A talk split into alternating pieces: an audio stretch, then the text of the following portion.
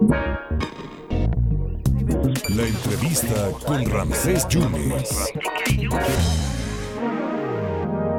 Bueno, en el transcurso del día, hoy, jueves 14 de julio, en sesión pública, el Pleno del Segundo Tribunal Colegiado en materia administrativa del Séptimo Circuito, con sede en Boca del Río, va a resolver los autos de, eh, eh, pues digamos que va a resolver un asunto que tiene que ver con, eh, con Octavio, en sede en Boca del Río resolver el auto que toca el número 175 diagonal 2020, cuyo proyecto a cargo del magistrado ponente, ponente Octavio Ramos eh, propone restituir a Jorge Winkler. Esto ya lo había dicho Fidel Ordóñez hace tres años, en septiembre, para la CNN, junto con Ignacio Morales de Chuga, con el abogado Ignacio Morales de Chuga.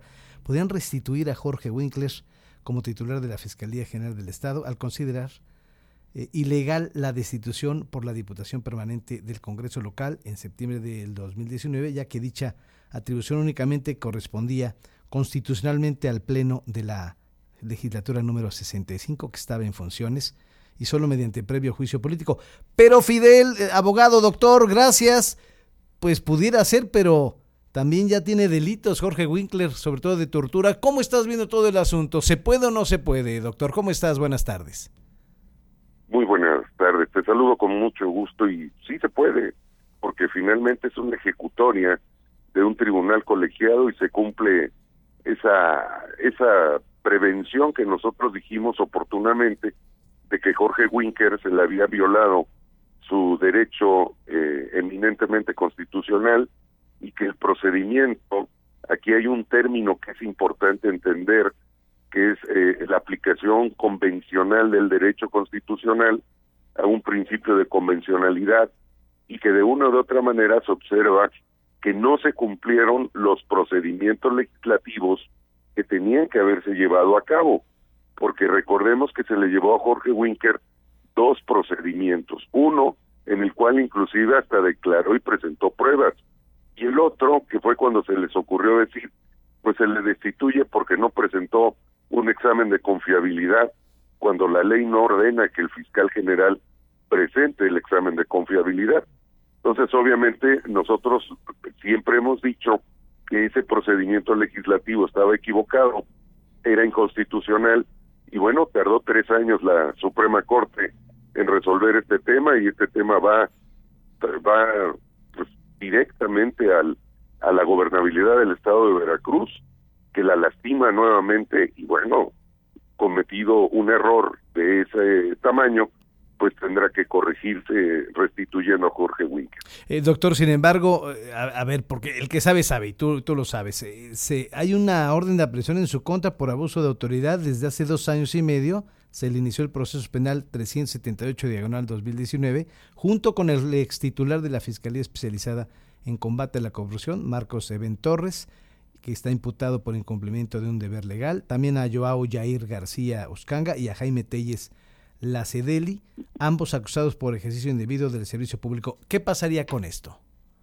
Pues lo que pasa es de que la ejecutoria le restituye su fuero constitucional al fiscal general del estado de Veracruz y teniendo fuero constitucional, pues obviamente este, es una observación que tendrían que hacer y con lo que amenazaría el gobierno del estado de Veracruz, pero sustancialmente restituirlo en su cargo significa otorgarle el fuero constitucional. Entonces, de una o de otra manera, pues él no podría de ninguna manera ser imputado y llevar un procedimiento en prisión, porque simple y sencillamente no lo puede hacer.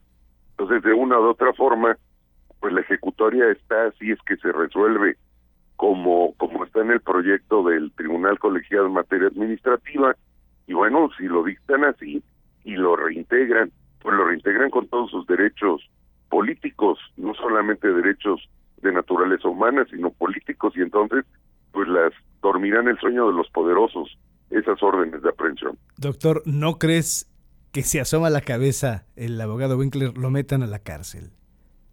Van a procurar, sabemos que este gobierno del estado en donde pues hay un ingeniero como gobernador y un ingeniero como secretario de gobierno, pues no entienden nada de derecho, pero si llegan a meterlo a la cárcel van a violar una ejecutoria de un tribunal colegiado y, y de una u otra manera pues ellos han ido ganando poco a poco su espacio para cometer delitos de naturaleza federal y en este caso muy particular pues violarían si lo detienen y lo tratan de procesar pues van a violar una ejecutoria federal y obviamente pues tendrá que proceder conforme a derecho y ahí sí su fiscal general de la República de la cuarta, cuarta transformación pues no va a poder defenderlos ante, ante un delito que sería completamente infame y directo en violación de una resolución del Poder Judicial Federal.